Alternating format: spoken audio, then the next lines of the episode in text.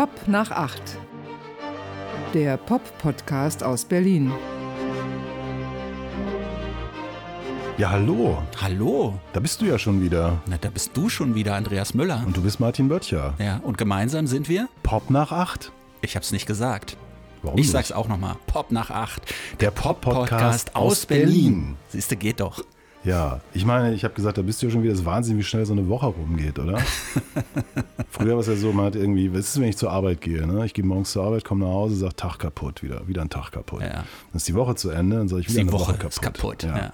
Dann der Monat kaputt, dann das Jahr Ja. haben wir alle schon mal erzählt, was mir zeigt, dass es vielleicht bald so weit ist, dass ich auch dann in den Feierabend des Lebens gehe. Nein, nein, nein, nein, nein, nein, nein, nein. Erstens geht das gar nicht, weil Pop nach acht alleine ist gar nicht denkbar, obwohl ich mich manchmal schon ertappe. So denke, was passiert eigentlich, wenn einer von uns beiden nicht mehr da ist? Was passiert dann mit Pop nach acht? Holt man sich dann irgendwie so einen, so einen Ersatzmann, eine Ersatzfrau rein oder sagt man, okay, das Ding ist nur zu zweit vorstellbar? Genau, das war's dann. Ich meine, wir sind jetzt Season 1, Episode 19. Wahnsinn. Ich habe schon überlegt, bei Episode 20 zu sagen, das war's jetzt so. Ich höre auf oder wir hören auf, wir haben alles gesagt, uns will eh keiner. Weißt du, so ein bisschen. Das kannst du aber nicht machen, weil ich wollte dich damit eigentlich überraschen, aber ich habe was für uns in die Wege geleitet. Ach, Ja, was denn? Autogrammkarten. Nein. Ja. Nur weil es eine Nachfrage Zwei. gab? Zwei sogar Ja, inzwischen. zwei. Zwei Männer haben gesagt, sie würden eine nehmen. Schön. Ich meine, das ist dann jetzt nach meinem etwas düsteren Anfang etwas richtig Positives. Ja.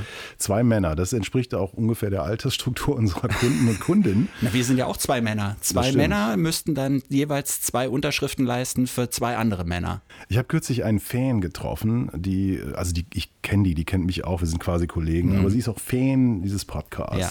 Und die sagte so, ja, ich finde das echt gut, was, wie wir das machen. Die Geschichten sind schön erzählt, aber so in ihren, bei ihren Schneeflockenfreundinnen Mhm. Ja. käme doch oft der Satz, ja, das ist schon eine ziemlich, also die Männern ganz schön rum. Wir Männern rum, ja. Zitat, Männern rum. Und ich habe nur gesagt, ja, was denn sonst? Ja. Ist ja auch so, ja. Ich meine, du hast es ja vielleicht gemerkt, ich versuche uns manchmal so ein bisschen zu bremsen oder dich zu bremsen. Mit der Männerei. mit der Männerei. Gleichzeitig männer ich natürlich auch ab. Ne? Und was ja hinter diesen Männern so dahinter stand, war dieses, dass wir so oft sagen, wie es ist. Ja? Ja. Also, dass, dass wir praktisch unser Urteil so hinstellen und sagen, das ist jetzt Fakt, weil wir das so sehen. Achso, das ist gar nicht so? Na, natürlich ist es so. Ach so, ja, meine ich doch. Ja, eben. aber das ist doch die Hauptaufgabe eines Kritikers und auch einer Kritikerin, zu sagen, was ist. Ja, ich habe ja ein bisschen so, also ja, ich habe da schon häufiger gesagt, du bist hier so der Paul McCartney in unserer Band, also der fürs, fürs äh, Frische, fürs Kreative. Ich mache mehr so die anderen Sachen, unsere Statistik immer wieder so Ja. im Blick haben. Das ist ja ganz schön, dass man das so aufgeschlüsselt kriegt durch die Host-Software. Anchor FM, kann man auch mal Reklame Ja. machen. Anchor FM, wer einen Podcast machen möchte, ist ein wirklich tolles System, geht ganz einfach. Es ist so einfach. Und man ja. wird ganz schnell berühmt, wie es äh, bei uns ja auch der Fall ist. Und dann kann ich halt sehen, wir haben in der Altersgruppe der 45 bis 59-Jährigen Mhm. unsere absolute Stärke. Also da sind wir richtig, Ja. richtig stark. Und ich denke so, yes, das ist unser Markt, den wir richtig gut bedienen. Und äh, wir, das ist ja auch eine riesengroße Generation. ja. Und da werden wir nochmal richtig, richtig uns die Taschen vollpacken, weil Ja. wir Content liefern für Leute in dieser Altersgruppe, die einfach die Nase voll haben von dem ganzen Mhm. Weichspülerkram, dem ganzen Schneeflockenkram und wie das alles heißt. Und ähm, die auch mal einfach eine Tasse Bohnenkaffee trinken möchten für 1,80 statt Ja. ein Latte-Dings für 3,90. Diese Leute und ich denke, die werbetreibende Wirtschaft wird das auch irgendwann merken und sagen, okay, Aber was wenn wir unsere Windeln für Erwachsene verkaufen wollen, dann über Pop nach acht. Ach so, ja. Oder den Whisky, ne? Makers Mark. Wir Ach, das erinnern habe ich uns. aufgegeben. Da So, kommt nichts da mehr, kommt meinst du, nichts. ne? Ich hatte ja mal positiv Sennheiser erwähnt und dachte, die rennen uns die Bude ein, aber sie haben es wahrscheinlich nicht mal mitbekommen, ne? dass, dass diese wunderbaren Sprachaufnahmen hier auch so, unter anderem durch ein Sennheiser-Mikrofon ermöglicht werden. Absolut. Muss man vielleicht so proaktiv werden und denen mal so einen Mitschnitt schicken, aber das mache ich nicht. Wieso? Das kann man doch überall hören, wo es Podcasts gibt. Fast überall, wo es Ich würde da so Podcasts ganz gibt, ne? arrogant wie so ein Link hin. Ey Leute, Ja. hier, hört euch das so ein Hört euch Link. das an, ja. Mehr nicht. Ja. Landet sofort im Papierkorb, aber egal. Und dann Ich schreiben die uns, ne? Ah. An mail at popnach8.berlin. Pop nach 8, ein Wort mit 8 als Zahl, pop nach 8.berlin.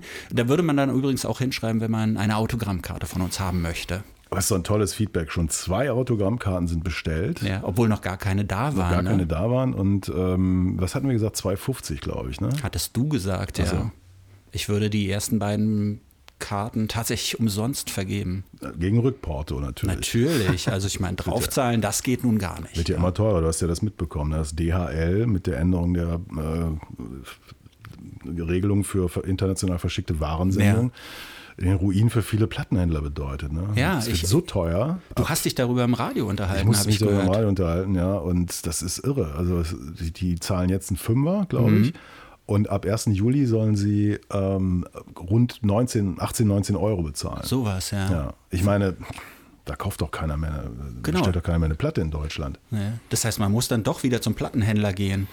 Aber ich ja, meine, wo gibt es denn gut, noch ich meine, es gibt ja? Leute, die wohnen in, in Gütersloh oder Saarbrücken und da Eben. gibt es sowas ja gar nicht. Wobei ich jetzt gerade schon wieder ein, eine Stadt erwähnt habe, die es auch gar nicht geben kann, weil sie im Saarland angeblich liegt. Und Was macht denn das Statistik- Saarland? Du bist Statistik als sagt, Chef der Statistik. Was, wie äußert sich das Saarland? Gar nicht. Gar nicht. Gar nicht. Also es ist nach wie vor null. Mhm. Äh, wir können das ja sehen. Also wir werden am meisten in Berlin gehört, dann kommt äh, NRW, ganz stark aufgeholt Bayern und Sachsen. Ach, guck Ja. mal an. Finde ich, aber das ist natürlich auch zivilisierte Gegenden, muss man sagen. Ja. Wohingegen Saarland, ich weiß nicht, also das ist faszinierend, da passiert überhaupt nichts. Wir hatten ja mal eine schöne Mail bekommen äh, von einem Hörer, Vom Elmar. Elmar, die zählt natürlich nicht, weil er ist zwar Saare, sagt man Saare die, für die Insassen von Nein, dieses Saarland? Land gibt es ja nicht, von daher gibt es ja auch keine Bezeichnung dafür. Saarländerer? Saarländerer, ja. Ich, sind nicht, ich nenne sie Saaren. Saaren. Die Saaren. Die Saaren. Aber der lebt ja in NRW, also das, das zählt nicht. Das ich meine, zählt gar nicht, Diese nee. Menschen, wenn es sie denn wirklich gibt, können ja sonst wo sitzen und sagen, wir hören euch. Aber Saarland, Wahnsinn. No way. Ja. Ja. Ich habe was Schönes gesehen, weil wir ja auch gerade hier beim Porto waren, ja, für Autogrammkarten, wo man ein bisschen was verdienen kann. Bist du schon mal dafür bezahlt worden, dass du im Radio einen bestimmten Song spielst? Leider nicht. Mhm. Also ich meine, das ist immer so eine Sache. Früher war es ja so, dass äh, Musikjournalisten und Innen, äh, Innen gab es ja kaum, aber äh, ähm, das waren die großen Zeiten, die ich nicht mehr so wirklich mitbekommen habe. Da wurdest du für irgendein Konzert nach London, Mailand oder Ja. sonst wo geflogen. Äh, Das war auch eine Art von Bestechung, wenn man so Natürlich, möchte. klar. Ne? Hm. Und dann finde das doch mal gut. Ja. Und, Und, der ähm, andere Deal war ja immer, wenn du ein Album besprichst, dann bekommst du dieses Album auch zugeschickt, entweder früher auf Schallplatte und dann als CD. ne? ja, aber spe spezielle Ausgaben. Irgendwie irgendwas, wo vielleicht klar war, irgendwann wird die mal was wert sein. Unter also nicht, nicht das ja. einfache Ding, was im Plattenladen stand, sondern mit irgendwelchen, ich weiß nicht, wurden früher Schnapsfläschchen bei, ich- allen möglichen T-Shirts und ich habe keine Ahnung. Aber das habe ich leider äh, äh, nicht mehr so wirklich miterlebt. Und ähm, ich bin auch leider, es ist noch nie jemand gekommen und hat gesagt, hier hast du irgendwie das Geld dafür, dass du das Hm, Schade, ja. weil diese Technik des Bezahlens, damit äh, Songs im Radio gespielt werden, Payola nennt sich das Ganze. Ich Ja. habe so eine Doku gesehen, Payola in the World of Hip Hop. Und es ging aber nicht nur um Hip Hop, um den Rap-Bereich, sondern es ging, da wurde dann nochmal die ganze Geschichte erzählt. Das fing ja an mit Alan Freed, dem großen Rock'n'Roll-DJ, der eine Radiosendung hatte, der angeblich dieses Wort Rock'n'Roll auch so richtig weit verbreitet hat. der es erfunden hat. Der es erfunden hat, ja. Das hat er definitiv nicht, aber Natürlich ein weißer DJ. ein weißer DJ. Was er aber gemacht hat, er hat zum Beispiel Konzerte auf die Beine gestellt, wo sowohl weiße als auch schwarze Musiker aufgestellt wurden oder gespielt haben. Das hat damals in den USA auch für Kontroversen gesorgt, weil da galt natürlich in den 50ern immer noch die Rassentrennung. Und dieser Alan Freed, der da, den hatten dann bestimmte Leute so auf dem Kicker und dann wurde so ein bisschen nachgebohrt und dann wurde festgestellt, ah, er ist auch einer von denen, die Geld dafür bekommen, dass bestimmte Songs im Radio gespielt werden. ne? Es gibt so eine andere Geschichte, zum Beispiel der erste Song von Elvis, der im Radio gespielt wurde, ich glaube That's Alright, ähm, dass da der Radio-DJ auch Geld dafür bekommen hat, dass er diesen Song mehrmals in einer Sendung spielt und nach dem ersten Mal spielen sagte er wohl, ah, es haben so viele Leute hier angerufen, dass dieser Song unbedingt nochmal gespielt werden muss und es hat unter Umständen gar keiner angerufen, auch wenn das trotzdem natürlich ein toller Moment war, der erste, das erste Mal Elvis Presley im Radio. Aber diese Doku zeigt das so ganz gut, wie das von damals, die Rock'n'Roll-Ära und das ging dann natürlich weiter und in der Welt des Hip-Hops, da war das eben auch so, dass die Sachen da gegen Geld gespielt wurden. So sagt man zum Beispiel, dass Jay-Z so seine Karriere begründet haben soll. Äh, und dann gibt es halt eben auch so Deals, du spielst mich, aber du spielst auf gar keinen Fall die anderen, meine schärfsten Konkurrenten Ja. hier. Ne? Ich finde das ja gut. Also wenn die Musik gut ist, finde ich das okay. Und man darf eins nicht vergessen, ähm, du und ich arbeiten im öffentlich-rechtlichen Rundfunk. Das Ja. heißt, wir packen uns die Taschen voll. Natürlich, äh, Schäfchen im Trocknen oder wie das wir heißt. schwimmen im Geld. Wir sind Dagobert Dux der Radiomoderation. Rundfunkbeitrag heißt es jetzt, glaube Ja, ich. So, genau. genau. Das heißt, wir sind eigentlich ganz, ganz okay bezahlt. Wenn du jetzt zum Privatfunk gehst, wo es eigentlich überhaupt keine gute Musik mehr gibt, aber angenommen, es gäbe sowas, die kriegen einen Bruchteil von dem, was wir bekommen. Und, äh, aber da können, da, da spielt man als Radiomoderator ja nicht mehr eigens ausgewählte Genau. Musik, sondern das macht ja alles die Redaktion für dich. Ne? Das Ding ist, in den USA, die Leute, die da in den Radiostationen sitzen, Mhm. also außer, sag ich mal, die Primetime-Schreihalse, die, ja, da wird ja auch fast keine Musik mehr gespielt in Ja. den großen Stationen morgens, in der Drive-Time, Primetime, äh, da werden irgendwie nur Witze gemacht und es wird gehetzt und was weiß ich. Äh, Aber wenn du da so ein DJ bist, du verdienst fast kein Geld. Ja. Also ich kenne einen, der hat, in, das ist ein experimenteller äh, Musiker, Gitarrist, der in Neumexiko lebt Mhm. oder lebte damals. Der hat ähm, im Saloon gearbeitet tatsächlich, um Geld zu verdienen. Also so als Kellner, Als, als, er als stand Bar- hinterm Tresen. Bartresen, also ja. meinte auch, das war echt so wie im Western mit so einer Schwingtür. Und hat dann noch äh, nachts in einer Country- and Western-Station Musik Ah, vorgespielt. okay. Ähm, der hat bekommen die Stunde drei US-Dollar. Oh. Das ist jetzt so 20 Jahre her Ja. etwa um den Dreh. Und das wird heute nicht viel mehr sein. Und äh, musste dann auch die Werbung selber einsprechen. Wie man das so, ich würde das ja auch, ich hätte es ja auch so gerne. Also ich hatte Ja. wir haben in der letzten Folge für Schellingblumen äh, Reklame Ja, gemacht. Ich hatte das gemacht. Und ich hätte das Gewicht so, ich würde gerne mal so, so, weißt du, für irgendwie, was ist ich, ähm, irgendjemand sponsort uns, der äh, Hämorrhoidensalbe macht. Ja. So, und dann müssen wir uns so ein paar Sachen ausdenken und machen dann so einen Werbespot Hämorrhoidensalbe. Hätte ich total Bock drauf. Egal, auf jeden Fall. Also wie gesagt, drei Dollar kriegte der dafür, dass er da nachts saß und der musste halt noch CDs einlegen. Ja. Und jetzt denkst du so USA, Neumexiko, Ja. Western, Country and Western. Und das ist doch irgendwie geil. Diese CDs kamen aus den Niederlanden. Ah. Da gibt es so eine Firma, die stellt so, so vorgefertigte CDs her Ja. die auch nicht beschriftet sind, da sind nur noch so Codes drauf und du kriegst dann als DJ irgendwie so eine Liste, irgendwie du musst dann so zwei CDs einlegen und dann so Nummer eins und du musst die Ah, immer so runterspielen und dann hast du so ein richtig schmoves Programm. Ja. Also irgendwie alles schlimm, alles schlimm.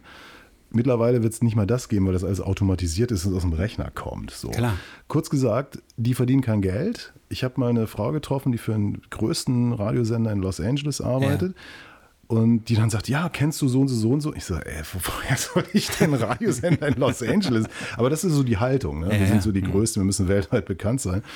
Und die sagte, ja, unsere DJs, die verdienen halt ihr Geld als Musikberater in Hollywood. Ah, okay. Also das sind die Typen, die sind so gut, die Ja. machen dann für Breaking Bad oder so, also wo wir dann immer sitzen mit Shazam, was ist denn das wieder für ein geiler Song und so. Mhm. Ja.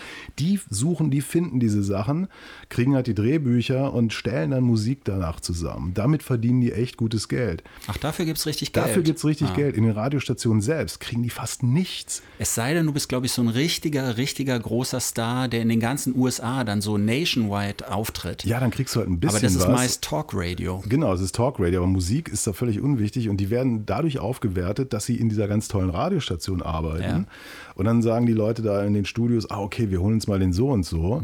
Der mal kann uns vielleicht eine tolle, eine tolle Musikberatung machen. Hm. Ah, also ein ekelhaftes System, in dem ich irgendwie keine drei Stunden arbeiten möchte, was erstens Arbeit wäre.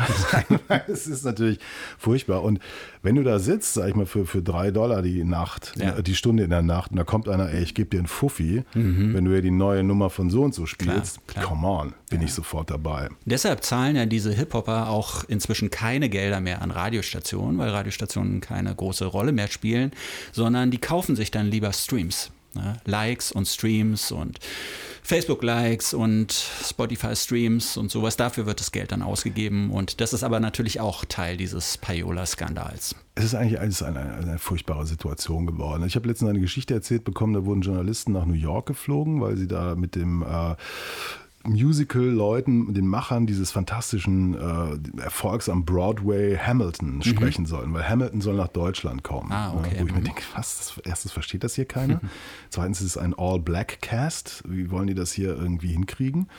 Und egal, auf jeden Fall haben die so verschiedene Leute eingeladen, darunter ein ähm, Influencer, der auch bei, ich weiß nicht, rap.de oder so Ja. Geschichten macht. Und mir wurde das so berichtet, ein total netter Typ, kennt sich wahnsinnig gut aus mit allen möglichen Musiken und hat so 160.000 Follower auf Instagram. Ja. Und der sagt dann so, ja, ach, ich krieg dann immer so Anfragen, willst du nicht mal hier Snoop Dogg interviewen und so? Und dann, ach nee, weißt du, Snoop Dogg, der, der bringt mir vielleicht so 50.000 Likes. Ja. Was, Das, das was macht er er? nicht. Ja. Macht er nicht. Dafür ne? steht er nicht mal auf. Ne? Und dann denkst du so, Moment, also es ist alles digital, es ist alles irgendwie Influencertum, es ist Ja. alles irgendwie entstofflicht. Ja. Was machen wir hier eigentlich noch? Wir, wir reden über Schallplatten, über äh, Geld dafür zu bekommen, einen Song zu spielen. Du hast ja eben gerade schon gesagt, und es wird mittlerweile damit Ja. ganz andere Maßnahmen. Aber wenn ich das so höre, denke ich so, erstens schön, dass ich nicht mehr jung bin. Ja. Und zweitens, wie kriege ich 160.000 Follower auf äh, Instagram? Ja, ich äh, glaube nicht, dass wir noch 160.000 Follower bekommen, aber wir arbeiten natürlich darauf hin. Und äh, was man wirklich nicht vergessen darf, ja, und das sage ich jetzt nicht im Spaß, sondern das meine ich genauso, wie ich sage, es macht Spaß. Das, was wir machen, ja. Und ich finde es nach wie vor großartig, weil wir ja auch da, wo wir richtig im Radio noch arbeiten, wo wir sogenannte Autorensendungen machen, wo wir selber die Musik auswählen. Mir bereitet das Freude, Musik auszuwählen und die zu präsentieren ich habe keine Ahnung, wie viele Leute das hören. Ja, ähm, es gibt ja auch nicht so viel Feedback heutzutage mehr, aber trotzdem, ich finde, das ist eine befriedigende Arbeit und ich möchte das eigentlich nicht, nicht sein lassen. Trotzdem, trotz der vielen Arbeit, hast du immer noch Zeit, die Podcasts der anderen zu hören. Ja. Du bist ja auf eine Wahnsinnsgeschichte Ich gestoßen. habe auf ein, eine Art, ich würde es gar nicht Podcast nennen, äh, sondern ein Podcast, ein Feature, ne? so nennen wir es ja. Es ist eine Stundensendung, der WDR hat die gemacht und das Ganze heißt Wolfgang, ein Leben auf 20.000 Kassetten. Das ist eine total irre Geschichte. Da gibt es nämlich einen Typen, der lebt inzwischen nicht mehr. Er heißt Wolfgang Seelbinder, war ein Bankangestellter, hat in Berlin gelebt und als er vor einigen Jahren gestorben ist, da hat der Nachlassverwalter in, seinem, in seiner Wohnung, ähm, als er so geguckt hat, wo sind die Unterlagen, ist vielleicht noch Geld für die Erben und, da, und so da, hat er 20.000 Kassetten gefunden. Ja? Und auf diesen Kassetten hat dieser Wolfgang praktisch sein ganzes Leben mitgeschnitten. Und zwar über Jahrzehnte hinweg. Der hat alles mitgeschnitten. Telefonate, wo Leute angerufen haben. Und der hat sich selber immer dabei aufgenommen. Zum Teil hört man auch beim Telefonat so ein bisschen, was die anderen sagen. Aber eigentlich hört man vor allem immer ihn. Und er hat aber auch heimlich mitgeschnitten, wenn er sich mit anderen getroffen hat, äh, weiß nicht, ins Zoo gegangen ist oder sowas. Er ist, und das sollte dir jetzt zu denken geben. Mir? Ja, Wolfgang war Jazz-Fan. ja. Wolfgang hat auch Jazzkonzerte zum Beispiel mitgeschnitten. Ja. Und das ist aber eine sehr persönliche Geschichte. Auch er hatte eine uneheliche Tochter, die in Norwegen lebt. Und dieses Feature zeigt es so ganz gut, dass er jedes Jahr so immer wieder versucht hat, diese Tochter, die er da hatte, die er da noch nie richtig kennengelernt hat und die auch keinen Bock auf ihn so hatte, wie er die immer wieder angerufen hat und dann immer gesagt, Hello, this is Wolfgang from Tyskland. Ja. Ähm, ich weiß, wir haben keine Rechte daran, trotzdem nur so aus journalistischen Zitatgründen hier ein ganz kurzes, ein ganz kurzer Schnipsel daraus, damit man einmal die Stimme von Wolfgang hört. Na, hier habe ich mich ja wieder ein bisschen gefangen, aber nicht, du legst dich dann dahin und, und siehst fern und, und dann sagst du, komm zu mir, nicht? Und äh, dann schmust du mit einem, was ich ja schön finde. Ich kann also schlecht schmusen und fern zur selben Zeit sehen, lenkt mich der Ton und weiß ich was ab. Kann ich nicht. Ja? Wenn du es kannst, schön für dich. Hatte gestern Abend nicht meinen besten Tag, ich weiß. Ja, das ist also dieser, dieser Wolfgang Seelbinder. Und ja, ich finde das äh, faszinierend, dass jemand so dieses Bedürfnis hatte, sein ganzes Leben auf Kassette so mitzuschneiden. Total absurd eigentlich. 20.000 Kassetten, das ist eine Menge. War der sonst auch so Messi-mäßig wie du? Oder? Mhm. Nee, nee, äh, war wohl eher so wie du, ja. Also du hast ja die ganzen wohlgeordneten, weiß nicht, hast du 20.000 Platten? Vielleicht nee, schon? Nee, nee, nee, das sind höchstens 10.000. Okay, aber der hat die schön so in Kisten aufbewahrt. Der hat sie nicht so chronologisch wohl beschriftet. Es war wohl relativ schwer, da die, interessanten Stellen immer zu finden und wo, wo ist der Anschluss, auch zeitlich. Aber er war sonst kein Messi. Er war ein Bankangestellter, der sich auch mit finanziellen Dingen wohl ganz gut auskannte. Aber auf ich weiß nicht, ob man es hier in diesem Ton so ein bisschen gehört hat. Mir ist er selber nicht besonders sympathisch geworden in dieser Stunde, obwohl ich da echt einen Einblick in sein Leben bekommen habe. Er tut mir ein bisschen leid oder tat mir ein bisschen leid, ähm, aber ist ja egal, er ist ja tot. Ja. Ich habe das mal erlebt ähm, vor vielen Jahren. Ich bin ja wirklich begeisterter Plattensammler und es hieß, es käme äh, ein, ein Wohnungsinhalt zur Auktion, äh, beziehungsweise irgendwie Teile daraus und so. Und da wären auch Platten bei. Und dann sind wir dann mit ein Ja. paar Leuten hin. Irgendwo in Schöneberg war das, in so einer alten, ja, so einer Manufaktur, würde ich mal sagen. Also jetzt nicht so ein moderner Loft, aber du hattest Ja. so mehrere Etagen, viele Quadratmeter. Und da war das ganze Zeug irgendwie ausgebreitet. Und ich dachte so, oh wow, und naja, und es war halt alles. Es waren irgendwelche Bücher, Comics, äh, alte Zeitungen äh, und eben diese Schallplatten, Tausende. Und dann haben wir da so geguckt und das war halt irgendwie alles mögliche, irgendwelches Zeug. Dazwischen absolute Raritäten, irgendwie so Ja, Frank Zappa-Platten, Mothers of Invention, die damals, so, so 30 Jahre her, da haben die noch richtig Geld gekostet. Heute kriegst du ja ein bisschen günstiger und so. Naja, stellte sich raus, es war ein Lehrer in Berlin und der ist verschwunden. Und Einfach so? Weg. Und irgendwann hat seine Familie ihn für tot erklären Ja. lassen. Und dann haben die die Wohnung aufgemacht und es muss irgendwie echt infernalisch gewesen sein. Also die Wohnung war bis zur Decke vollgestapelt mit diesem Zeug. Es war eine Vier-Zimmer-Wohnung.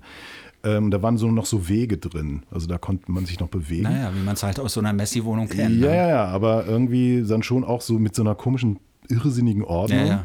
Hm. Und der Inhalt dieser Vierzimmerwohnung war ausgebreitet, ich weiß nicht, auf mehreren hundert Quadratmetern in diesem, Mhm. dieser Fabriketage. Und ich, ich konnte es nicht fassen, aber was krass war, also Lehrer und der war offensichtlich pädophil. Also du Ah, konntest sehen, da waren so. Bücher und dann war da so über Knabenliebe und so. Und ich war so, komm, Leute, wir, wir hauen hier ab. Das Mhm. hat irgendwie und dann noch versucht, ein, zwei Platten zu klauen. Das ging auch nicht so richtig, weil ja so Aufpasser waren. Und dachte, na gut, ne, vielleicht kann man da ja. Schrecklich. Ja. Ich hatte ja auch erzählt, dass ich früher Platten geklaut habe. Ne? Stimmt, ja. Da gab es ein Feedback. Jemand fragte nämlich, wie das möglich ist, überhaupt Platten zu klauen. ging das. Früher. Ja, ähm, aber es war auch, ich hatte den magischen roten Beutel. War wie so eine Art Turnbeutel, weißt du, die man oben so ganz eng zumachen kann. Aha. Aber die kann man so weit aufziehen, so, den konnte man so weit aufziehen, dass die Platten genau reingepasst haben. Okay. Und dann habe ich ihn wieder zugezogen, ja, und ähm, niemand konnte sich vorstellen, dass da eine Platte reinpasst, natürlich. Ne? Aber ich sag's nochmal, ich bin da nicht stolz drauf, dass ich das gemacht habe. Ähm, heute äh, schäme ich mich eher dafür. Also ich hatte mal einen Freund in, in Bielefeld damals noch, äh, für, ich, für den schäme ich mich, äh, nee, ich schäme mich nicht, ich, ich bewundere ihn. Der hatte äh, so einen Aktenkoffer, weißt du, die Popper hatten noch früher, liefen mal Ja, einen Aktenkoffer ja. rum, den hatte er präpariert. Die, die dann zur FDP später wollten. Ja, ne? genau, genau. Und den hatte er präpariert, den konntest du unten aufklappen. Aha. Und dann hat er, ist er so in den Plattenladen gegangen, Ja. hat irgendwie sich so ein paar Platten zusammengesucht, hat die dann in so ein äh, ja, Regal, also diese, diese Blätterregale, wie man die so kennt, äh, präpariert, hat sich so dann irgendwie interessiert gezeigt, hat den Koffer da so draufgetan, Mhm. drüber geschoben. Ah. Wenn die Platten drin waren, unten den Deckel, äh, den präparierten wieder zugemacht, ist dann mit seinem Aktenkoffer, der natürlich oben, also der war richtig verschlossen, Ja, also mit ja, so einem äh, Zahlenschloss. Der war gesagt, machen Sie mal auf oder so, dann ist zu. Und Toll. Mhm. Ja. Hätte ich mich nie getraut. Ja, ja. Bin nie erwischt worden, von daher alles richtig gemacht. Der Grundstock meiner Plattensammlung. Nun ja. Ich habe dir ein Geräusch mitgebracht. Ja. Warum? Bist du schon bereit? Warum hast du ein Geräusch mitgebracht? Ja, ich habe mir, das, ich finde, es funktioniert hier in diesem Podcast immer ganz gut. So, so, so was vorspielen, wo dann auch die Hörerinnen und Hörer, die Fans mitraten können. Okay, ja. lass hören. Ja.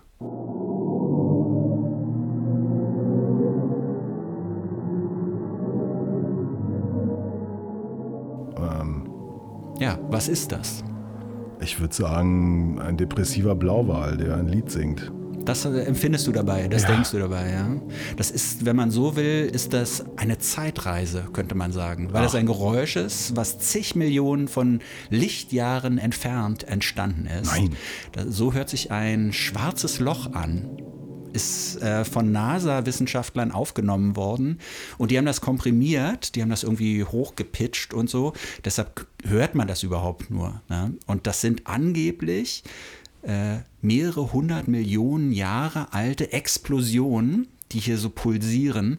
Man hört das nicht so richtig gut, ne? aber ich habe das gehört und dachte, was heutzutage alles so möglich ist. Also ist das schwarze Loch auch depressiv. Das schwarze Loch, der Name sagt es ja schon, schwarzes Schwarz. Loch, oder? Ja. Das schwarze Loch ist in ein schwarzes Loch gefallen, ist depressiv und gibt diese komischen Explosionsgeräusche wieder. Wir haben ja in der Mitte unseres, äh, unseres Sternsystems äh, auch ein schwarzes Loch, um, die sich, um das sich alles dreht. Ne? Aha. Im, im Sch Sch ähm, Zeichen von Schütze, also Sagittarius, Ja. was ja auch mein, mein äh, Dein Sternzeichen. Mein Sternzeichen Ich ist- bin ja bei den Sternzeichen ausgetreten vor Jahrzehnten schon. Ach echt? Ja. Geht das? Ja. Wow. Wie hast du das gemacht? Ich habe einfach gesagt, da mache ich nicht mehr mit. Achso, ich dachte, du liest das Brigitte-Horoskop nicht mehr. Was übrigens ziemlich gut ist, Brigitte. Tolles Horoskop. Das Jahreshoroskop hat diesmal nicht so ganz hingehauen wegen Ich habe das schon mal gehört, äh, dass Ja. du jeden Tag dein Horoskop liest. Nee, nee, nee, nicht, nicht mehr. Ah. Nein, nein, nein, nein. Nur wenn ich Lust habe. Und aber diese kurze Horoskope oder möchtest du dann, Nee. wenn schon, diese großen, Ich schweren? lese am Anfang des Jahres immer das große, lange Horoskop. Ja. Und das trifft dann immer zu. Nein. Ne? Nein. Beziehungsweise die guten Sachen sollen immer erst am Ende des Jahres kommen. Und das Ja. ist jetzt drei oder viermal hintereinander gewesen. Und gesagt, ich habe keine Lust mehr. Trotzdem hast du Lotto gespielt. Ich sehe hier einen Lottoschein Ja. bei dir auf dem Tisch liegen. Hat nicht geklappt. Hat nicht geklappt. Sonst würde ich wahrscheinlich schon aus, äh, keine Ahnung, wozu geschaltet sein heute. Ich habe neulich im Lotto gewonnen. Ja. Als dieser Mega-Jackpot so zwangs ausgeschüttet wurde, 45 Millionen Euro, Ja. da hieß es ja, ähm, da hat sich jetzt so viel Geld angesammelt, das muss jetzt ausgeschüttet werden. Wenn es keine sechs richtigen mit Zusatzzahl gibt oder Superzahl gibt, dann geht es eben an die nächsthöhere, äh, nächstniedrige Gewinnklasse. Und ich habe 10,90 Euro, glaube ich, bezahlt Wow. und 12 Euro gewonnen. wow. Ja, ich hatte zweimal zwei richtige plus richtige Superzahl. Krass. Dafür, okay, musst du das versteuern, den Gewinn? Mhm. Nee, Gewinn ist, äh, ist steuerfrei. Oder? Cool. Ja, Toll. lohnt sich total. Also Ja. gewinn noch mal im Lotto. Nee, ich habe was, äh, ich hab was anderes jetzt. Ich habe äh, mir gedacht, nachdem ich so ein bisschen davon gehört hatte und auch gelesen habe, Mhm. was da so geht, das war tatsächlich im Zusammenhang, ich musste kürzlich mit einer Vertreterin von Pussy Riot sprechen. Ja, dieser russischen oppositionellen Ja. Terrorbande. genau, diesen Blasphemikerin. Nee, es gibt ja diesen komischen, ähm, dieses komische Missverständnis in Deutschland, dass sie sagen, das ist eine Punkband. Ja. Das ist überhaupt keine Punkband. Diese drei Frauen können eigentlich gar nichts, außer irgendwie wirklich geschickt zu provozieren. Das Ja. haben sie auch gemacht. 2012, glaube ich, war der Punk-Gottesdienst da in dieser Kathedrale in Moskau. Dafür sind sie verknackt worden. Damit hatten sie, glaube ich, nicht gerechnet. Und Zwei Jahre ins äh, Arbeitslager. Mhm. Das war wahrscheinlich kein Spaß. Das war kein Spaß. Äh, Das Interview war auch kein Spaß. Es war irgendwie, ach, ich will auch gar nicht ins Detail gehen. Äh, egal, also wer das jetzt hört, Pussy Riot sind für mich ja verdiente Aktivistin, hat mit Musik aber nichts zu tun. Ja, okay. Punkt. So. Und äh, eine von denen, die jetzt aber auch nicht mit denen gerade auf einer Tournee ist und so, Nadja irgendwas heißt die, Mhm. habe ich gelesen, die hat einen äh, OnlyFans-Account. Ah. Kennst du das, OnlyFans? Ja, habe ich schon gehört. Ne? Ja. Also man geht hinter die Bezahlschranke praktisch und die Fans können ein Abo abschließen und bekommen dann exklusiven Content geliefert, Genau. meist in Form von Fotos. Und das Versprechen ist immer, es sind anzügliche Fotos, Genau. glaube ich. Und ich habe äh, keinen Zugang dazu, aber man konnte über Googlei tatsächlich ein paar Sachen sehen. Und das sind eben tatsächlich pornografische Aufnahmen. Mhm. Ah, so richtig. Das wird dann äh, aber wieder als, als politischer Kunstaktivismus verkauft. Okay. Was da passiert ist, man kann da echt Geld machen. Also ich habe die Geschichte von, einem, von dem schwulen äh, Jazzsänger Erik Leuthäuser Ja. gehört, ein Interview gegeben mit, einer, mit einem Berliner Magazin.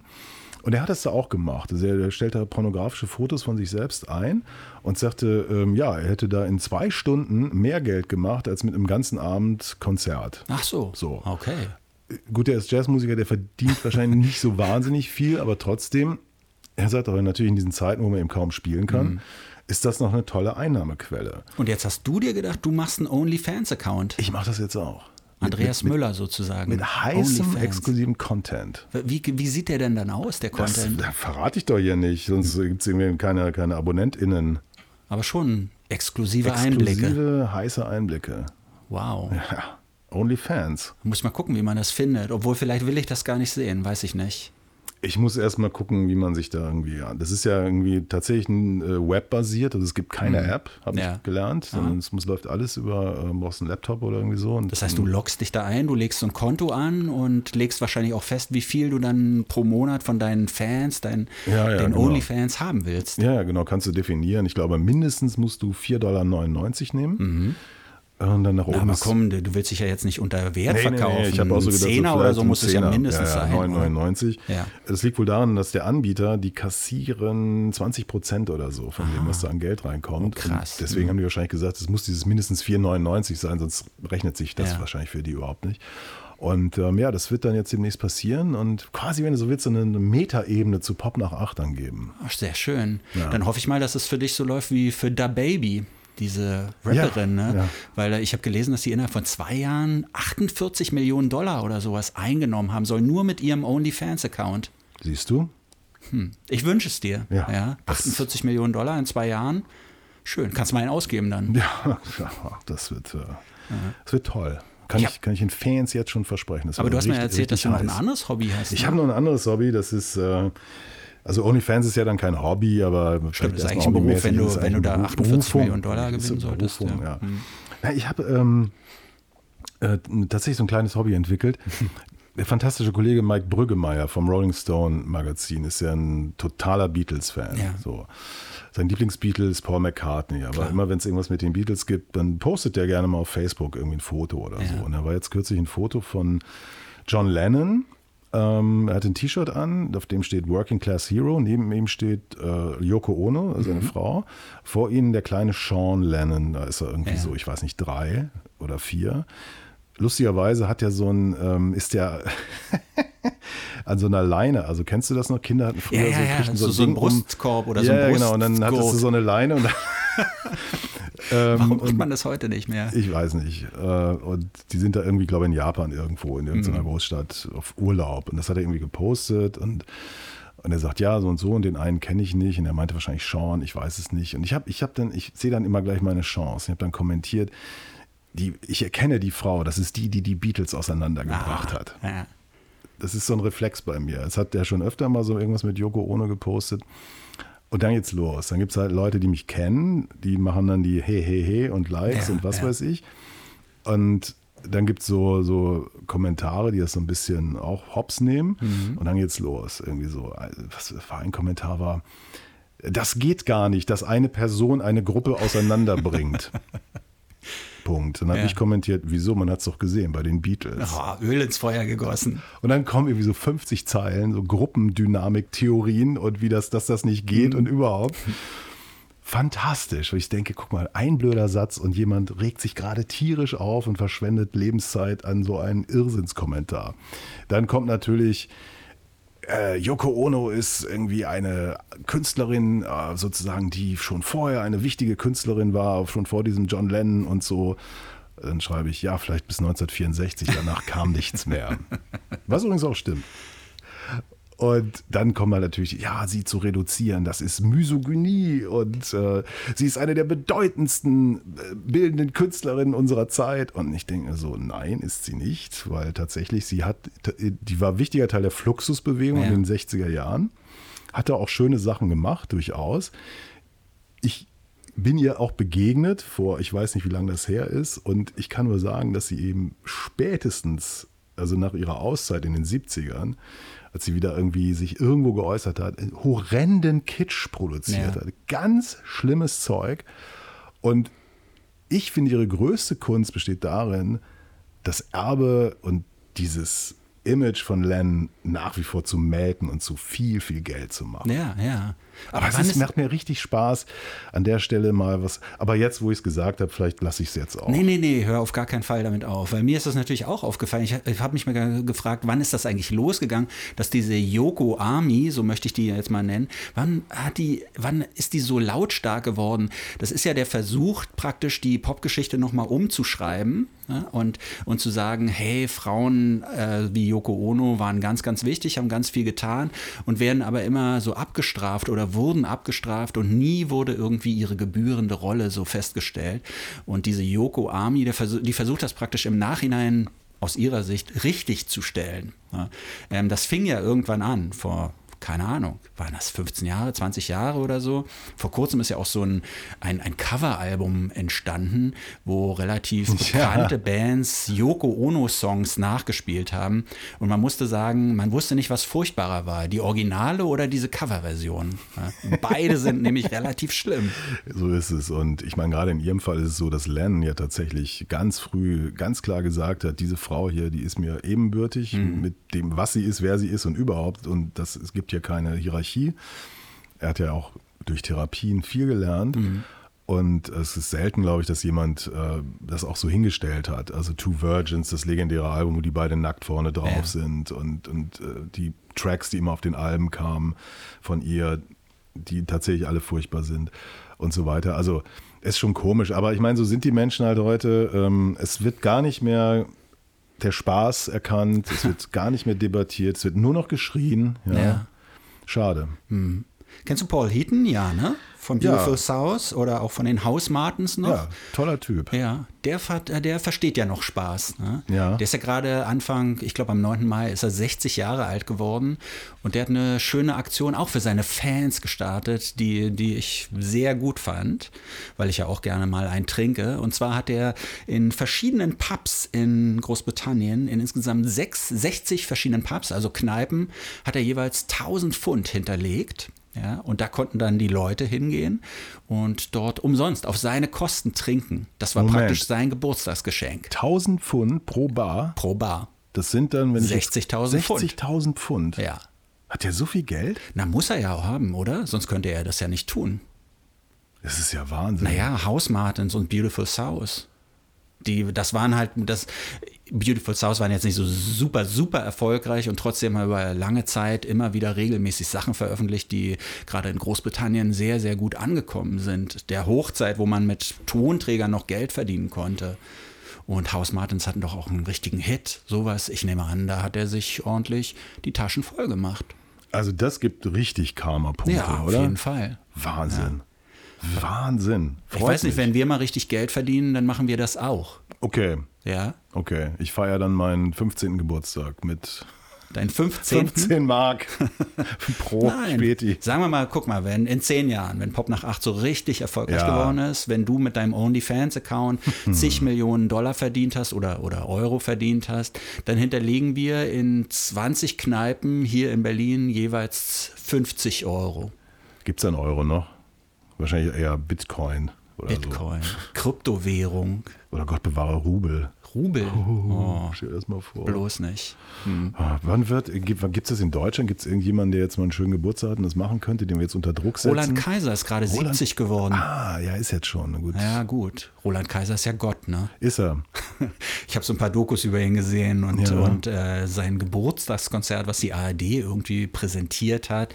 Und gerade in der Doku habe ich so festgestellt, die Musik ist natürlich furchtbar, ne? Schlager, damit kann ich gar nichts anfangen. Aber er selbst war auf eine gewisse Art und Weise ein cooler Typ. Also er hat einfach in dieser Hochzeit, äh, so in den 70ern, 80ern ähm, offenbar sehr, sehr viel Geld verdient, ja, und hat daraus so eine Arroganz entwickelt auch. Also er scheint das verwechselt zu haben. Äh, er dachte wohl, er ist wirklich ein toller, toller Typ. Und aber wie er so in die Kamera immer guckt, wenn er singt oder gerade damals so, so absolut von sich selbst überzeugt. So auch, da waren so Auftritte aus der Hitparade mit Dieter Thomas Heck. Und dann kam aber interessanterweise dieser Punkt, wo auf einmal die neue Deutsche Welle so rankam. Ne? Und da erzählte er so, das war krass. In dem einen Monat war er noch Platz 1 der Zuschauerwertung. Ja. Nächsten Monat ist er wiedergekommen und da war gerade die neue Deutsche Welle. Dieter Thomas Heck musste irgendwie, weil deutschsprachige Musik, auch neue Deutsche Welle-Acts aufnehmen. Und auf einmal war Roland Kaiser nur noch auf dem achten Platz. Ja, das, äh, ich erinnere mich, bitter, ja. Der hat ja eine schwere Erkrankung. Der hat ja eine, eine neue Lunge, ne? Er war ja eine COPD. Ja. Wahrscheinlich hat er viel seiner, viele seiner Einnahmen in Zigaretten investiert. Ja, ja. Er kommt ja aus einer, er kommt aus Wedding, Aus Berlin, Wedding. Wedding, Und, und er ist ein. Waisenkind. Ne? Ja, er ist ja. ausgesetzt worden als Findelkind. Völlig krass und krasse Gegend heute noch. Also wenn ich durch Wedding fahre oder so, ich Mhm. Ja. habe immer so Schauer, weil ich denke, gleich springt dir ja einer mit der Knarre vors Auto. Auf Beton so. gewachsen. Auf Beton gewachsen, ja. Wie Boatengs, ne, kommt von da. Gut, der eine, Kevin Prinz. Naja, alle drei sind doch Nee, da der, nee, der, der, der, der Jerome ist äh, in, in ähm, Zehlendorf aufgewachsen. Ah, ach so, Ja, ja. aha, Aber ja. ist immer nach Wedding gefahren, weil da hat, wurde halt richtig hart Fußball gespielt. Es gibt ja nach wie vor im Wedding dieses große Wandgemälde an so einer Brandmauer von so einem Hure, Mietshaus. Da sind wir alle Hure. drei zu sehen, alle drei Boateng-Brüder. Genau, George, Mhm. der von allen beiden, also von sagt, das ist der begnadete Spieler wirklich Ja. gewesen, aber ne, Gang, Ja, Zeug und so. Und da hat Hertha damals gesagt, ne, entscheide dich. ja. Hat sich Gang, entschieden. Gang oder Fußball. Ja. Man konnte sich nicht entscheiden und wurde, wurde dann zu alt und Mhm. ja, gut. Ja, aber wie gesagt, Roland Kaiser Wedding, äh, ich hatte seine Biografie, es gibt eine Autobiografie von ihm, Ja. hatte ich in der Hand, tatsächlich in der Buchhandlung und habe sie dann doch nicht gekauft. Ich könnte mir kurz- vorstellen, dass die sogar ganz interessant ist, selbst es ist für Leute, die. geschrieben. Es ist, es ist Ach so, wirklich. Mhm. grauenvoll. Also es hat natürlich einen Ghostwriter, aber es, du kannst es nicht lesen, es geht nicht. Das ist ja leider ganz oft so bei diesen deutschen Biografien, dass sie einfach schlecht geschrieben sind und dass sie, glaube ich, auch so ein komisches Verständnis davon haben, was die Leute angeblich lesen wollen. Das, ähm, sie kriegen es nicht hin. Ich hätte es eh nur wegen Stellen. Weißt du, Ja. schlüpfriger Geschichten durchforstet, weil ja, da muss ja irgendwie was, aber das ist ja auch Merta, wenn du versuchst in dieser Szene, auch diese Typen, die in den 50er, 60er Jahren vom Jazzmusiker zum Tanzorchesterleiter wurden, James Last und so, ich Mhm. Ja. meine, die härtest rockende, die haben ja wirklich jede Hotelbar leer gesoffen äh, und, und so.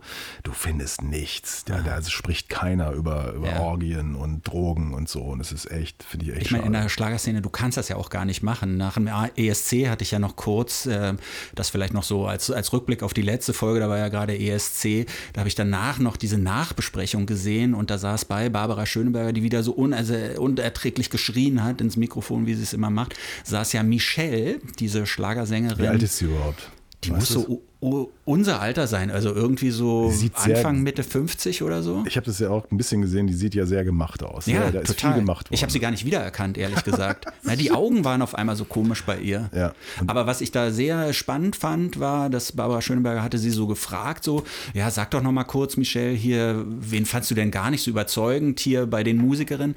Und in der Schlagerbranche ist es ja so, man äußert sich nicht negativ, sondern man versucht immer nur Positives zu sagen. Und Michelle sagte dann so, ach, ich fand die alle eigentlich sehr gut und gerade so als Künstlerin kann ich es nachvollziehen, wenn die Leute da auf der Bühne stehen und sowas.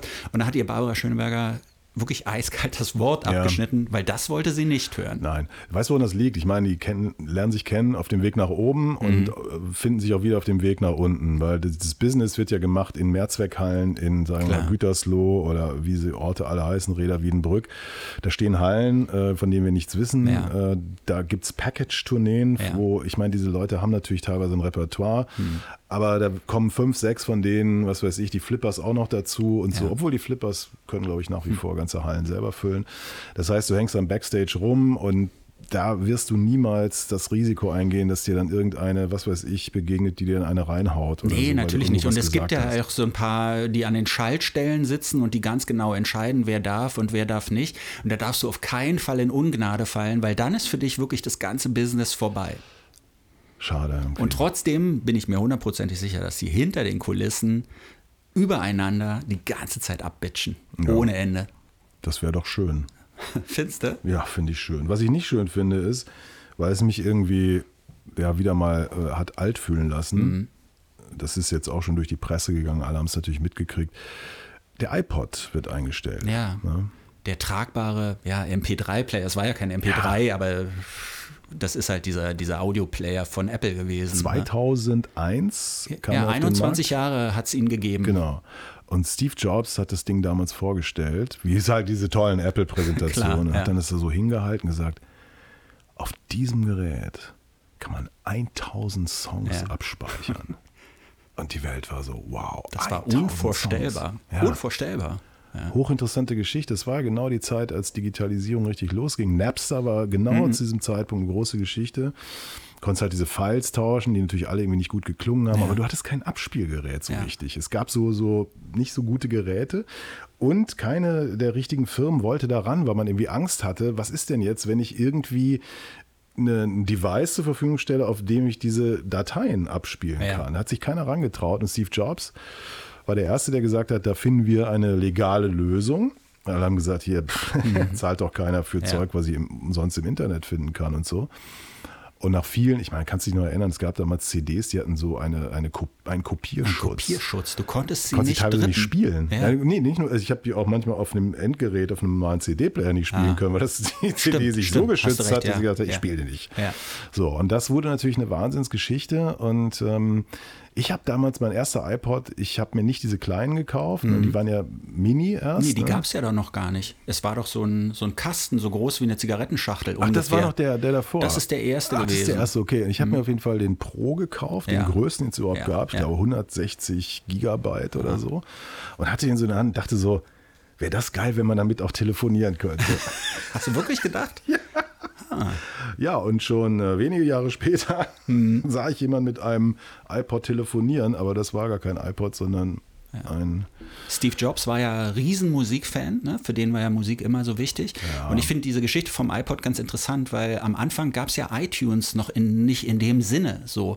Und erst als iTunes, also diese Download-Plattform, wo man sich dann Musik kaufen konnte, downloaden konnte, erst dadurch wurde der iPod eigentlich so richtig sinnvoll, äh, konnte der bedient werden und dann natürlich auch mit Musik bestückt werden. Und du konntest Alben auseinanderrupfen und dir selber deine Playlisten zusammenstellen und, und, und. All das, was natürlich heute die Streamingdienste übernehmen. So, ich bin trotzdem ein bisschen traurig, muss ich sagen, weil ich fand den gerade so, weißt du, wenn du mal auf man soll ja eigentlich nicht beim Fahrradfahren oder beim Skifahren Musik hören, aber gerade beim Skifahren, ich bin so unglaublich gern mit dem iPod Ski Ja. gefahren und die, der Strom hält einfach so ewig lange. Ja, du konntest den ganzen Tag damit fahren und, und hören und das kannst du eben bei so einem iPhone, wo du ja heute, selbst wenn du da Musik drauf drunter geladen hast, äh, nach zwei, drei Stunden ist ja der Saft alle und dann war es das. Ne? Ja.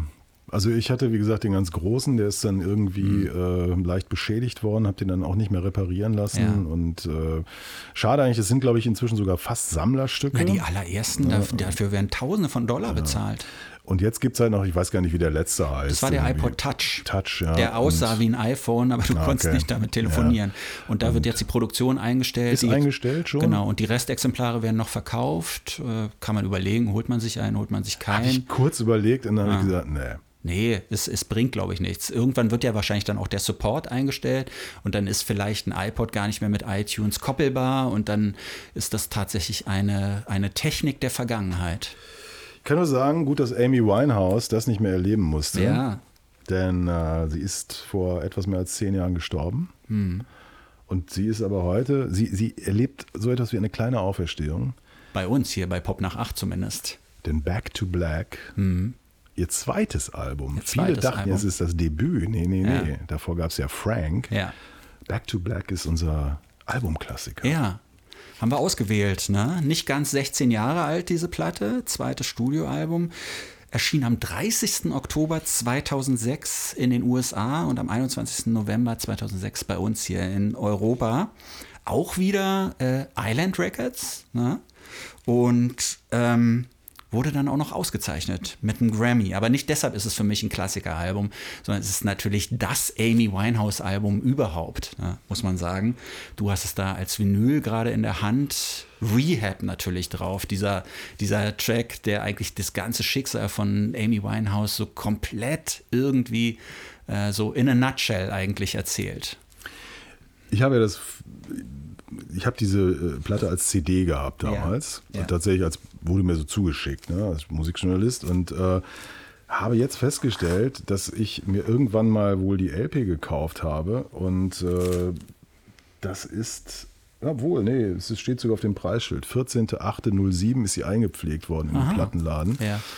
Aber ich glaube, das ist irgendwie ein Bootleg oder so. Oder Sie sieht jedenfalls ganz anders Sie aus sieht als die komisch CD. Ne? aus, äh, hat aber hinten irgendwie ein FBI Piracy Warning Schild. Okay, ja. Was uns also folgendes sagt: Das Cover muss von einer CD kopiert worden Ja, sein, ja. weil äh, Schallplatte lässt sich irgendwie schwer kopieren. Ist sie noch versiegelt oder Nee, steht sie ist- nur in so einer Schutzhülle bei dir drin? Nee, nee, die ist, glaube ich, sogar. Nee, ich habe die mal gehört. Die klingt auch scheiße. Ja, okay. Hm. Und das ist echt bitter. Ich habe das gar nicht so wahrgenommen, weil das war ja Musik, die war immer around. Das war vielleicht so das letzte Mal. Ich habe ja mal erzählt, ich habe keine Depeche Mode Platten mehr gekauft, als das en vogue war und viele andere Dinge, Prince oder so. Was Ja. hat man ja ständig bei im, im Radio gehört oder bei Formel 1 die Videos gucken können. Und bei Amy war das genauso. Ich Ja. hatte die CD, die lief dann immer mal so und ja, habe das dann vergessen, irgendwie mir die Platte ordentlich zu kaufen. Das Ja. ist jetzt irgendwie eine Aufgabe, mir die, Erstausgabe natürlich zu besorgen. Ach, wirklich? Ja, natürlich, klar. Weil du der Meinung bist, so als äh, Klassikeralbum muss man die im Plattenschrank haben. Ja, absolut. Also du hast es schon gesagt, es ist ja nicht nur das Amy Winehouse-Album, es ist einfach so, da kommt so viel zusammen. Also wir hatten damals schon eine Weile dieses Retro-Soul-Revival, Ja. ne? also mit Sharon Jones and the Dap Kings. Und die Dap Kings spielen ja hier auf einigen Tracks auch mit. Sharon Jones singt sogar äh, im Hintergrund, Ah, glaube ich, okay. auf ein paar Stücken. Ähm, produziert von Mark Ronson, der damals wirklich einen Lauf hatte. Das, Ja. was der da gemacht hat, innerhalb von so zwei, drei Jahren, ist auch heute noch gut, finde ich. Ähm, und das kommt hier wunderbar zusammen. Also Na, vor allem, wenn man das mit diesem Erstlingswerk von Amy Winehouse vergleicht, mit diesem Frank, ne? Da sind auch ein paar ganz okaye Songs drauf, aber dieser Sound, also das, was wir heute so mit Amy Winehouse verbinden, das ist halt auf diesem Frank-Album so gut wie gar nicht zu erkennen. Und Mark Ronson hat diese Platte, ich meine, das ist schon man kann das auch so als Geniestreich eigentlich schon so, so bezeichnen, wie er diese, diese Verbindung von moderne Produktionsmittel und trotzdem Retro-Sound irgendwie so, so unter einen Hut gebracht hat. Ja, richtig. Also das Debüt ist ja äh, produziert worden von Salam Remy, äh, der später übrigens ganz tolle Sachen auch gemacht Ja. hat, aber irgendwie Man hört, Leider. den, man hört manchmal von dem, aber der hat lange nicht so einen, so einen Status wie Mark Ronson oder so. Nee, aber der hat auch gut Geld verdient, glaube ich, mit den Sachen, die er gemacht hat und keine Ahnung, was er so treibt. Ja. Und das war, ich fand Frank irgendwie so ein bisschen, naja, das war so der Sound. Und Aber da sah sie ja auch noch gar nicht so richtig Ja, aus, ne? Genau. Und auf Back to Black, wie gesagt, kommt eben zusammen dieses, dass man, dass der Soul, der ja, dieser Retro-Soul, das war ja Underground, also Mhm. Sharon Jones oder so, die haben ja, was weiß ich, wenn es hochkam, haben die weltweit 30.000 Ja. Platten verkauft oder so.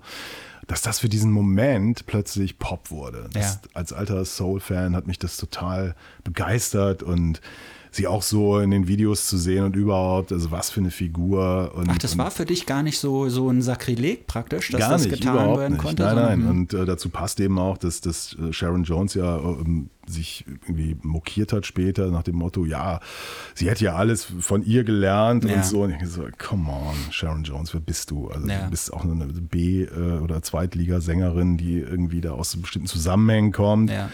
Und so, und hier natürlich eine, eine wahnsinnige Interpretin, Amy Winehouse, tolle Gitarristin auch. ne? Ah, Richtig das gute, wusste ich gar Ja, nicht. ja, richtig gute Jazz-Gitarristin. Die hat ja mit 14 schon in so einer äh, Jazz-Big Band da an irgendeiner Musikschule mitgespielt. Die, die kann richtig oder konnte richtig gut Gitarre spielen. Und ähm, ja, die ganzen Songs, die da drauf sind, nehmen dann natürlich auch ein bisschen das vorweg, was dann eben passieren sollte. Also der schlimme Absturz und Klar. so. Ne? Und, Und auch immer dieses Love is a Losing Game zum Beispiel, hat ja auch immer ein bisschen Pech mit den Männern gehabt. Ne?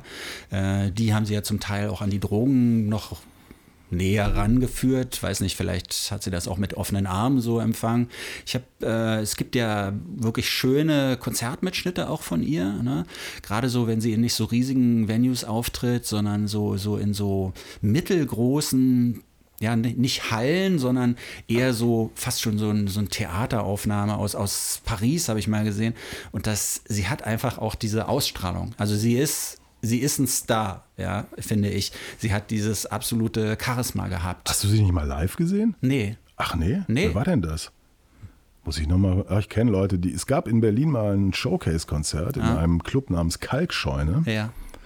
Das war ungefähr kurz bevor dieses Album wirklich explodierte. Also du hattest schon ein paar Singles gehört und, aber ich meine, die hat ja, ich weiß nicht, sieben, acht Millionen verkauft. Von den 20 Dingern. Millionen. 20 Millionen. 20 sogar. Millionen Wow. hat dieses Album verkauft, gehört zu den meistverkauften Ja. Alben. So. Ja. Und dann hieß es, ja, die spielt ja heute Abend in der Kalkscheune, gehst du hin? Sag ich, ach, nö, ich gehe beim nächsten Mal. Ich habe ich hab dir erzählt, ich äh, habe dieses Album auf CD, aber es muss auch so eine, so eine Neuauf, oder nicht Neuaufnahme, aber es ist nicht Erstausgabe und da sind noch als Zugabe ähm, ein paar Songs, fünf, sechs Songs aus der Kalkscheune Ah, so raufgepackt als. Live-Aufnahmen. Okay. Ja.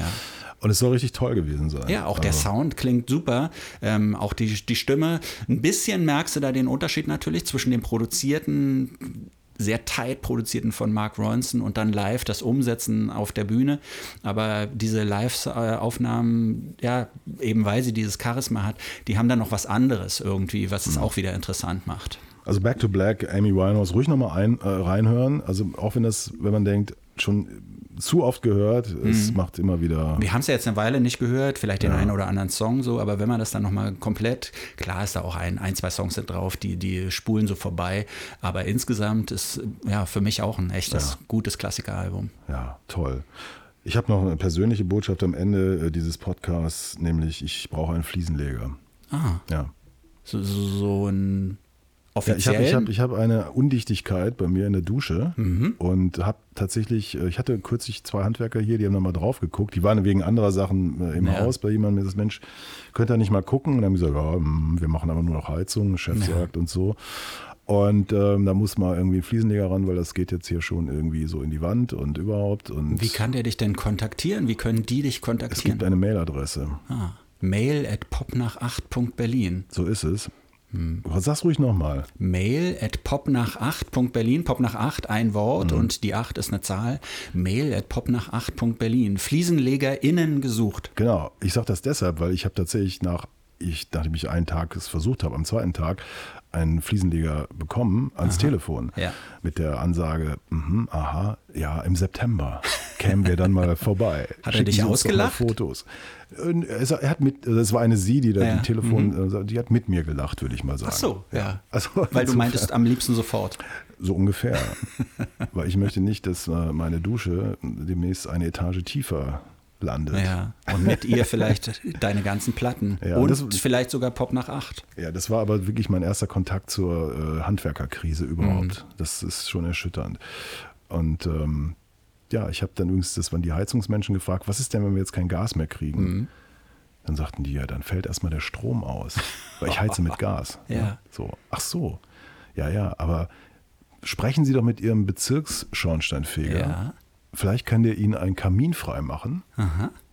Und dann stellen Sie sich so einen, ähm, so einen äh, Ofen, so einen Kaminofen Mhm. hin. Dann müssen Sie zwar Holz schleppen, Ja. aber die Wohnung ist bullig warm. Zumindest das Zimmer, wo der Kamin drin ist. Ne? Dummerweise steht vor dem Anschluss, äh, wo der Kamin ist, ein riesiges, selbst, äh, nicht selbst gebaut, aber custom-made angefertigtes Bett. Dein Bett. Richtig. das müsste ich vielleicht dann verheizen, um den Ofen einbauen zu können. Aber Das ist ein kleiner Blick in die Zukunft. Also die beiden Heizungsmenschen sagten, richtig hart wird es erst im Winter. Ah, der ist ja zum Glück noch ein bisschen hin, aber wir bereiten uns schon mal drauf vor. Genau, wir würden dann auch äh, bei Eiseskälte einfach weitermachen, denn Pop nach 8 mit Martin Böttcher Hm, Und mit Andreas Müller? darf nicht sterben. Auf gar keinen Fall. Tschüss. Tschüss. Das war's schon wieder mit Pop nach 8. Kommentare zur Sendung gerne per Mail an mail at popnach8.berlin oder direkt über die Webseite popnach8.berlin. Noch mehr Ausgaben von Pop nach 8 mit Andreas Müller und Martin Böttcher fast überall da, wo es Podcasts gibt. Please hang up and try again.